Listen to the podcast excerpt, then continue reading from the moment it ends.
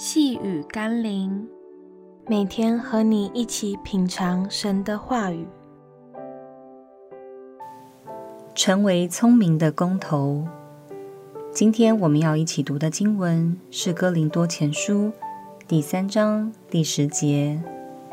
我照上帝所给我的恩，好像一个聪明的工头，立好了根基，有别人在上面建造。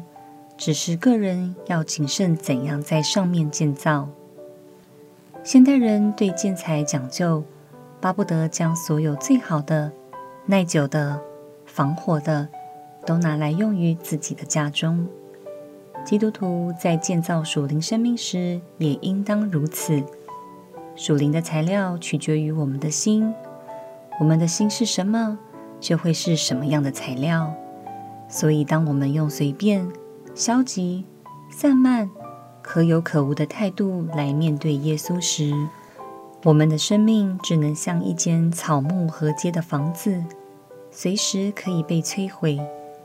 求神帮助我们，能够以积极、认真、尽力、专一的态度来敬拜神和侍奉神。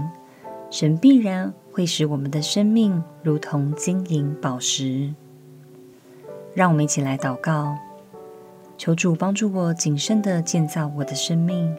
我不能再给自己借口，让我的属灵生活是散乱无度的，因为那关乎我自己的人生。求主让我可以尽心尽力地去追求属灵的成长与刚强。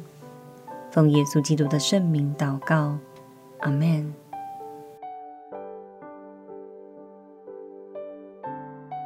细雨甘霖，我们明天见喽。